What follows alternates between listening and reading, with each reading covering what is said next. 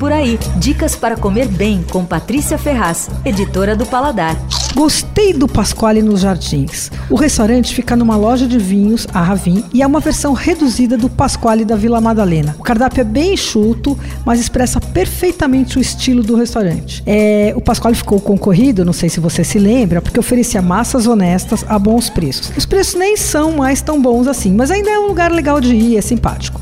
O negócio deles é massa seca e molhos fáceis, como pesto, carbonara, tem também ragu de linguiça. Nessa loja, tudo vem do restaurante na Vila Madalena para ser só finalizado ali.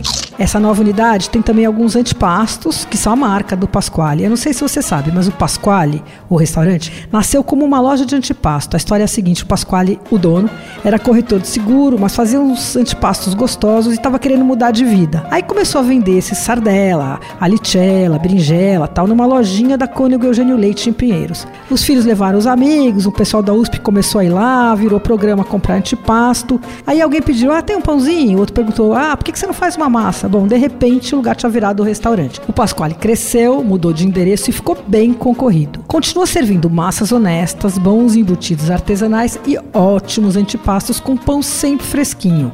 A matriz é na rua Girassol 66, na Vila Madalena. A nova unidade Vinho Pasta fica na Doutor Melo Alves, 498, no Jardim. Você ouviu Por Aí. Dicas para comer bem com Patrícia Ferraz, editora do Paladar.